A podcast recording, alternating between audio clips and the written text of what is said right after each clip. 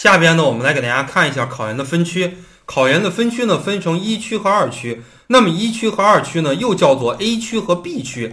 在二零一二年以前呢，有 A、B、C 三个区啊。二零一三年开始的话呢，那么它才分为 A 区和 B 区。在我考研的那个年代啊，是第一年它才分为一区和二区啊。在我考研之前的话，它分为 A 区、B 区和 C 区。那么这回呢，给大家进行了一个比较好的规整。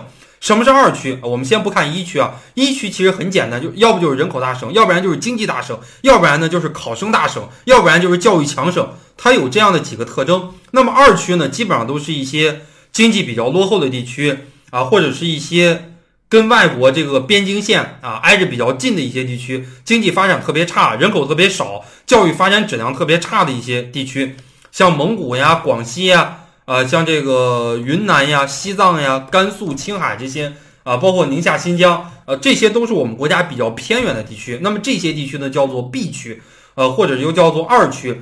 它的国家线呢比一区，我们待会儿会给大家来看这个国家线啊，总分每门学科低十分左右。那么单科每门学科呢，基本上低个两到三分啊，低个两到三分。呃，如果从难度上来讲呢，可能差别会比较大。因为考一区的这些学校，这些学生相对来讲质量比较高啊。考二区的这些学校，这个学生相对来讲的综合素质会比较低一些。而且二区的话呢，基本上叫做调剂区，因为这些学校基本上都招不满。这些省份的这些学校呀，除了一些特别好的学校，你像甘肃兰州，呃，有这个兰州大学是九八五大学，那相对来讲呢，这种比较好的学校能招满。那么其除此以外呀，其他的这些学校，包括一些211的大学。呃，很多专业都招不满。你像内蒙古，内蒙古就一个二幺幺大学，内蒙古大学；广西就一个，就是广西大学；海南就一个海南大学，对吧？贵州就是贵州大学，云南就是云南大学，西藏就是西藏西藏大学，然后青海就是青海大学，宁夏就是宁夏大学，新疆有两所，一所是新疆大学，一所是石河的大学，是二幺幺。即使这些二幺幺学校，基本上每年都招不满，都是有调剂的这个名额的。我们的一区呢，主要就是一些经济比较发达的、教育比较发达的一些省份，这是我们说到的 A 区和 B 区的一个差别啊，就是从省份上的一个差别，从考生素质方面也有差别，然后从那个国家线的方面来讲也有很大的区别，从学校的这个质量来讲也有比较大的区别，所以我们考研的话，一般情况下会报一个一区的学校啊，很少有报二区的学校。如果一区的学校没考上，我们退而求其次啊，往往可以调剂到一个 B 区的学校。我们想往一区调剂是比较难的啊，为什么呢？因为我们二零一九年考研，全国是有二百九十五万考生，然后到了二零二零年考研，全国是有三百五十万考生，到了二零二一年考研的话，那全国应该是比较轻松的啊，就能突破三百七八十万了，考生非常的多。我们研究生的一个录取，每年就录取六十万到七十万左右的这个硕士研究生，这里边呢还包括了全日制和非全日制。都包含在了里边，所以我们考研录取的人数基本上是恒定的，考生每年在增加。我们考研调剂的一个前提呢，就是这个学校这个专业没有招满啊，才有调剂的这个前提。我们 A 区的这些学校，即使是一些非二幺幺九八五院校，往往都没有调剂的名额，像浙江师大呀，对吧？像河南师大呀、山东师大呀、福建师大呀，这些不是二幺幺。但是它每年的话也很难有调剂的名额。你像上海师大、天津师大，这就更不用说了。上海师大、天津师大这种都属于比较好的学校，不但没有调剂名额，每年从录取的学生里边还会刷很多。像北京首都师大，不是二幺幺，不是九八五，但是每年非常的火爆。下边呢，我们来给大家讲一下传说中的三十四所自主划线的学校。什么叫三十四所自主划线的学校呢？我们考研有一个叫做国家线。啊，考研有一个叫做国家线，比方说拿我的母校来举例子，我的母校是湖南师大，哎，湖南师大它不自主划线，它参考这个国家线，它是第一步，哎，参考国家线。那么第二步呢，参考排名。比方我举一个例子，我当年录取的高等教育学专业，总共录取二十个人啊，但没那么多啊，我们假设录取二十个人，湖南师大的这个复试比例是一比一点二，就是二十乘以一点二，前二十四名去参加复试，哎，你首先过了国家线。就可能有资格去参加复试。第二步呢，你按照这个排名，你如果排到前二十四名，你就可以进入这个复试。最后录取二十个人，刷掉四个人。那么这些学校呢，它是自主划线，它不看国家线啊。大家可以看一看我们这张 PPT 里边的一些学校，基本上都是我们从小梦寐以求的这些学校。那么大家猜一猜，这些学校的这个分数呀，它是高于国家线还是低于国家线？大家猜一猜。我相信我们屏幕前的很多同学都在猜这些学校的这个分数是高于国家线的，对不对？呃，有一些情况是高于国家线的，那么有一些情况呢，有可能也会低于国家线。为什么呢？我给大家来讲一讲，主要有这样的几个方面的原因。第一个方面，呃，自主划线它也是自命题嘛，它自己出题。这些学校，这些学校如果是自主出题的话，大家想一想，这些学校的题比新疆师大、比云南师大的题难还是容易？肯定难嘛，因为难，所以分数就降低了嘛。而且第二呢，这些学校的一个复试比比较大，这些学校呀，复试比比较大。我们刚才讲到了。比方说，我就读的母校湖南师范大学，它不是自主划线的，它是一比一点二啊，然后来进入这个复试的。比方说这些学校，像北京大学一比五进入复试。比方说录取一个人，那么他让五个人进入复试，你就不如湖南师大。湖南师大录取一个人，呃，他只有一点二个人进入复试，一点二个人，他的那个排名比较靠前，分数肯定就高。那么他一比五进入复试，排名第五的这个人，他的分数就比较低嘛。他让越多的人来进入复试，说明那个复试线就会越低啊。那么第三个方面呢，就是比较压分。这个压分呢，不是说主观性的压分，这个压分有可能是客观性的这个压分。比方我举个例子，我们都参加过高考，你们没有参加过考研，你们肯定都参加过高考。高考同一篇这个作文放在北京啊，有可能是五十五分的作文。对吧？你可能放到山东呀、湖南这些省份，教育比较好的这些省份，有可能就是四十分的这个作文；放到新疆、西藏，绝对是满分作文。大家明白我的意思了吗？这个就叫压分啊！在北京那个地区，有可能大家普遍学习能力不是特别的强，因为北京是素质教育嘛。同样的一篇作文，哎，放在北京有可能会比较高。哎，你像湖南呀、山东呀、湖北呀这些呢，都是教育特别特别强的这个省份，包括广东，哎，这样的一篇作文，你放到这样的一个平台里边去对比。哎，老师看完你的再看他的，就不觉得这篇作文有哪些好的。那么新疆、西藏很多学生连汉语、连汉字可能都写不好，你这篇作文如果放到新疆、西藏，你就是满分作文。老师前后一对比，对比的两百分试卷，对比的三百分试卷，没有一份试卷比你这个作文写的更好，绝对就是满分。大家懂什么是压分的吗？不是说老师故意压低你的分数。啊，就是不怕不识货，就怕货比货。一把你放到不同的地方去比，同样的一个试卷放到不同的地方去比，你放到北京的话，大家都是考生质量都比较优秀的，所以说考北大清华的这些，哎，有可能会有意无意的就会进行一个压分。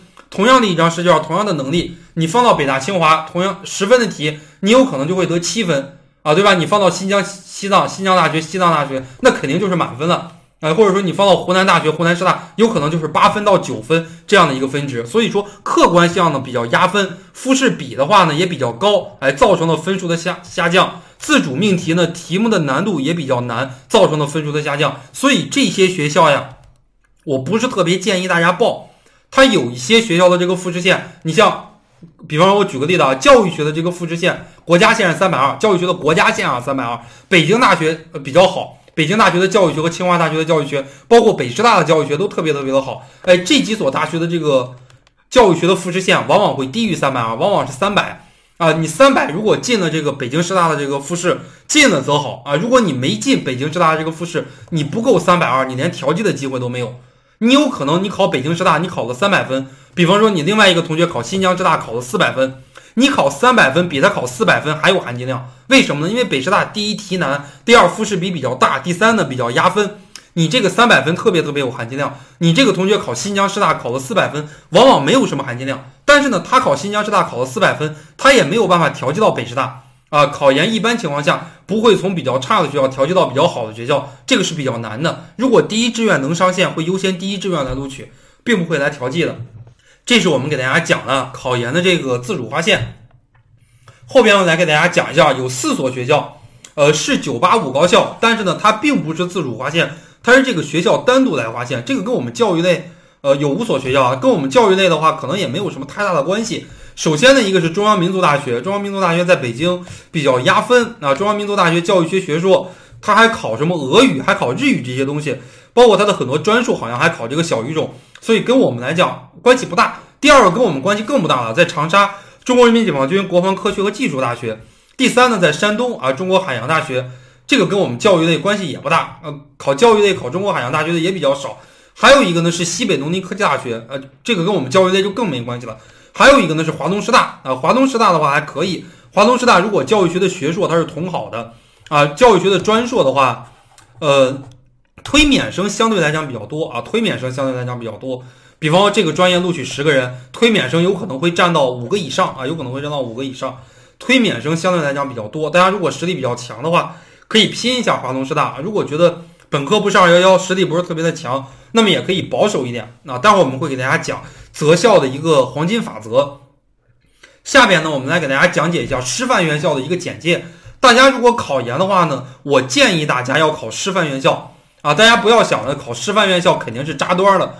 那么考师范院校到底扎不扎堆呢？我跟大家讲一句真心话，真扎堆。考师范院校绝对是扎堆儿的啊，肯定是绝大部分人，全国百分之八十，全国百分之九十的，如果考教育类的都考师范类院校。但是呢，扎堆归扎堆，它有这么几个好处。第一呢，师范类院校招的人多啊。举一个例子，比方说同等的一个专业，学科语文呀，学科英语，师范类院校，你像北师大、华东师大或者西南大学、东北师大，它招的人数就比较多。那么你同等的一个综合类大学，像北大呀、清华呀这些学校呢，招的人相对来讲就比较少一些。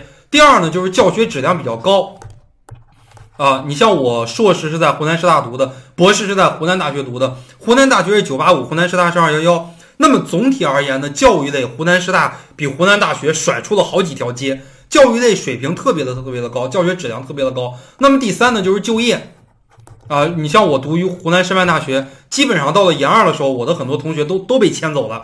到了湖南大学的话，也有很多校园招聘，像什么三一重工呀、中联重科呀，都是一些工业类的这种公司啊去招聘，或者说一些企业单位、企事业单位去招聘，很少有这个学校、中学、小学什么的去湖南大学来招聘。所以从就业的角度来讲，从教学质量你能学到更多的东西来讲，从考研录取的人数多。相对来讲比较公平啊，考研录取的人数多，你就不怕不公平。比方说你考一个综合类院校，就录取两个人啊，你考第二名有可能就被和谐了，你没有考第一名有可能就被和谐了。那么你同样考一个师范类的学校，招二十个人，对吧？你如果考了第二十名，你如果被和谐了，你千万不要来跟我说啊，你这个不叫被和谐，招二十个人，你只考到了第二十名，你被和谐了，那你这个就。嗯，基本上没什么说的了。如果招二十个人，你考了第一名，你如果被和谐了，那你再来跟我讲一讲啊，你再来曝光呀什么的都可以。所以说，师范类大学录取的人数多，往往这种教育类的专业啊，专硕类的专业都能录取二十个以上，就会比较公平。你如果考到前十名，或者说考到前十五名、前五名，被和谐的可能性比较小啊，被和谐的可能性比较小。在综合类大学呢，有可能会存在这样的一些情况。那我们来给大家进行一个院校分析啊。咱们国家呢，总共有九八五师范类大学，总共有两所，一所是北师大，一所是华东师大啊。北师大呢在北京，然后华东师大呢在上海。除了北师大和华东师大以外，咱们国家有七所二幺幺的师范大学，那么分别是西南大学，前身是西南师范大学在重庆，东北师范大学在长春，华南师范大学在广州，南京师范大学在南京，陕西师范大学在西安，湖南师范大学在长沙，华中师范大学在武汉。那么分属于中国的东西南北中，东北西南。啊，这样的几个地方，下边呢有六所学校是教育部直属的师范大学：北师大、华东师大、西南大学、东北师大、华中师大，还有陕师大。这几所学校呢是教育部直属的师范大学，总共有六所。教育部直属的师范大学呢，以前师范生是不不交学费的，但是现在师范生也交学费了。所以说，呃，有几所，比方说南京师大、像湖南师大，还有华南师大，它不是教育部直属的，但是它跟这几所学校。呃，教学质量呀，包括就业形势也差不多。我们现在不是特别重视到底是不是教育部直属了，呃，意义不是特别的大了。以前有一些学费减免呀，或者说以前有一些定向就业呀，现在基本上都不存在这种情况了。那么还有呢，就是省属师范大学啊，比方说大家有一些省份没有二幺的师范大学，像河南。没有这个二幺的师范大学，只有一个河南师大，对吧？河北也是没有二幺的师范大学，只有一个河北师大。浙江也是啊，浙江那么好的一个省份，它没有二幺的师范大学，它只有浙江师大、杭州师大这种学校。像贵州也是一样啊，只有贵州大学一个二幺幺。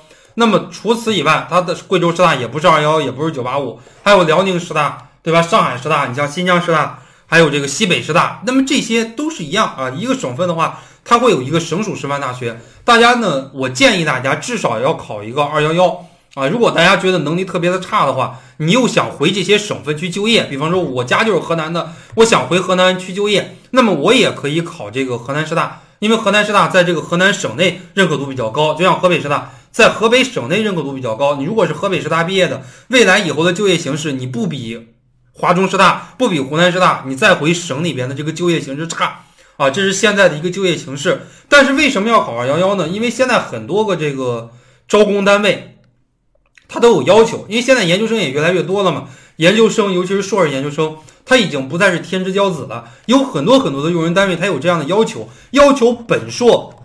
至少有一个是二幺幺毕业的，大家可以查一查你当地的一些公务员呀、选调生呀，他的一些要求啊，要求本科或者说是至少有一个是二幺幺的。我相信听我们这个课的，有可能百分之九十、百分之九十五本科都不是二幺幺的。那么你建议啊，你本科和研究生期间至少考一个是二幺幺的，就哪怕为了你的理想，为了有一个更好的平台，为了你有一个更好的科研机会，为了你毕业之后导师能够帮你忙，可以帮助你找工作等等。还是首首选啊，首推大家先考一个二幺幺学校。后边我来给大家讲一下选择学校和专业的这个黄金法则是什么。这个黄金法则用了七年啊，我用了七年的时间来给大家来说啊，或者说用了七年时间来准备。这个黄金法则特别特别的重要啊，我觉得我总结的特别的好。如果你本科是一个二幺幺，我建议你选一个九八五大学；如果你本科不是二幺幺，你最好选一个二幺幺，你也不要。担心啊，你也不要担心二幺幺本校的学生跟你来拼这个二幺幺。比方你本科呃不是二幺幺，你选了一个华中师大，你不你也不用担心华中师大本校啊考华中师大的会很多，很少很少，连百分之一都不到。为什么呢？人往高处走，水往低处流。你本科是一个二本，你肯定不会考你本科这个二本。他本科是二幺幺，他肯定也不会考二幺幺。他往往会选择北师大、华东师大这样的九八五高校啊，所以你根本不用担心跟本校的考生去竞争这样的一一回事，基本上是不存在的。二幺幺和九八五院校在全国的认可度比较高啊，比方说你家，比方说举个例子吧，我家是北京的，那么我毕业于湖南师大啊，湖南师大在长沙，湖南师大是一所二幺幺的这个师范大学。你北京无非只有一所二幺幺的师范大学，就是北师大嘛。除此以外，你没有二幺幺的师范大学了。我湖南师大毕业的，我如果回北京去就业，认可度也会比较高啊，认可度也会比较高。所以二幺幺和九八五在全国的认可度比较高。你不管是全国哪一所二幺幺、九八五毕业的，到哪一个省份去工作，认可度都会比较高。因为二幺幺、九八五是稀缺资源嘛。现虽然现在教育部不让说二幺幺九八五了，教育部现在也不承认什么二幺幺九八五了，搞什么双一流、一流大学、一流学科，但是在人们心中，二幺幺九八五这个牌子仍然还有啊，仍然还有。呃，如果你自己的能力比较差，或者说你就铁定心了，我就要在本省读，或者说就要在本省就业。你家比方说河北的，哎，我以我就想在河北读书，我就不想出河北，我以后一定就在以后二十年、三十年，我就一定在河北就业，我绝对不出河北。你也可以考河北师大。啊，像浙江师大呀、云南师大呀，这些都是服务于本省的就业，都是服务于本省的学生的，也可以选这种省属类的师范大学啊。但是能拼一下这个二幺幺的大学，尽量拼一下二幺幺大学。人生规划三步走啊，就是我们求学路上呀有这个三步走。像我本科不是二幺幺，不是九八五，我考研考一个二幺幺，我没有去拼九八五，拼九八五有可能拼上了啊，有可能也拼不上。但是呢，我用了一年的时间，我没有浪费时间，没有而战，直接就拼上了二幺幺大学的这个公费研究生。哎，第一年第一次读研读了二幺幺，然后考博，再往上考考九八五。哎，我也建议大家就是人生三步走。大家现在本科如果以后再读研，来读完研之后还可以再读博，都是可以的。